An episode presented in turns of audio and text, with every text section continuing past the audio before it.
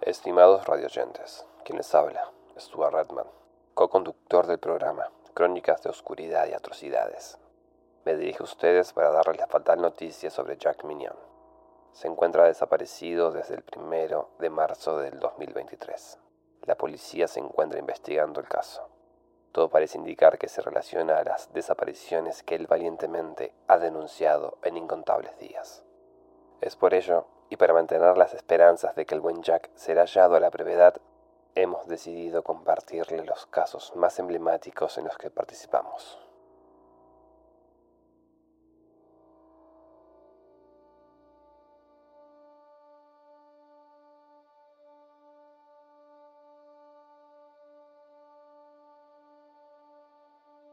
Querido radio oyentes, bienvenidos de vuelta a Crónicas de Oscuridad y Atrocidades junto a mi colega Stuart Redman y quien les habla, Chuck Minion.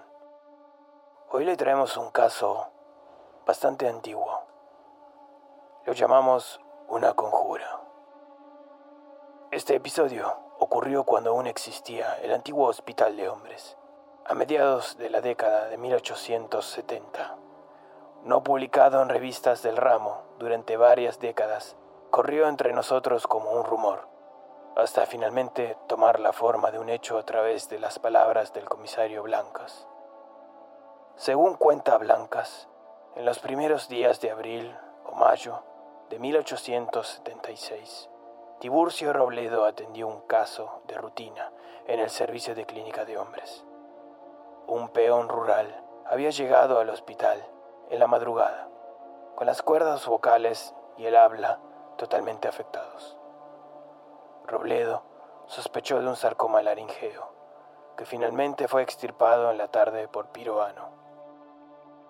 El peón, mantenido cocainizado durante algunos días, se recuperó y fue dado de alta al menos una semana después.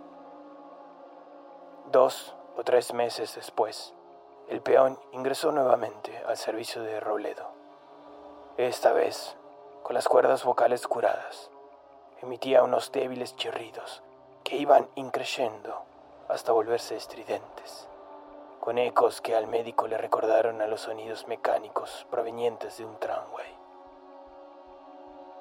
La inspección, finalmente, reveló que en la garganta del paciente se hallaba incrustada una cánula de titanio, parcialmente absorbida por el tejido viviente, depositada allí por un descuido en el procedimiento operatorio.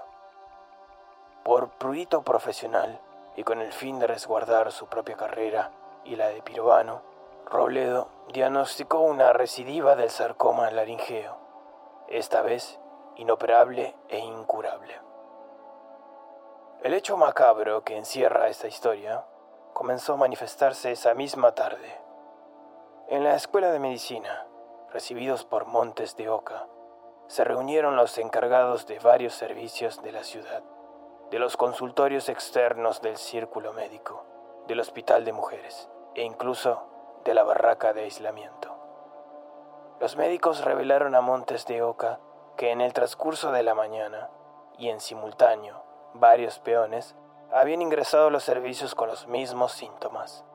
A través de sus laringes inflamadas emitían voces de tonos metálicos, en algunos casos acompañando el cuadro con comportamiento o delirios maníacos. Las inspecciones y observaciones clínicas, en todos los casos, mostraron que los pacientes tenían incrustadas extrañas cánulas de titanio en sus laringes, que al ser extraídas revelaron grabados de fabricación que hacían alusión a ciudades totalmente desconocidas, secundados a su vez por inscripciones en alfabetos indescifrables. Una de estas piezas, incluso, extraída en el servicio de clínica quirúrgica de Roberto Grandis, había sido modificada, presentando como extensión una sonda de caucho que se introducía en el estómago de su portador.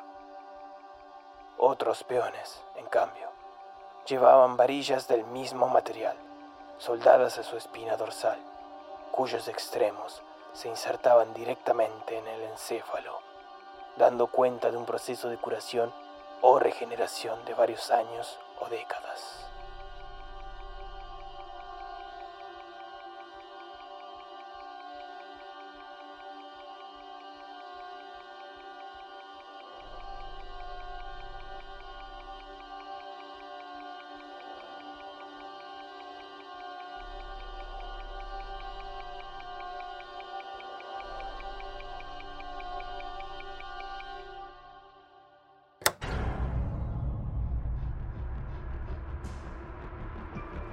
Acabas de escuchar una conjura, un relato de Nicolás Facundo Rojas, narrado por el podcast El Bazar de los Tormentos.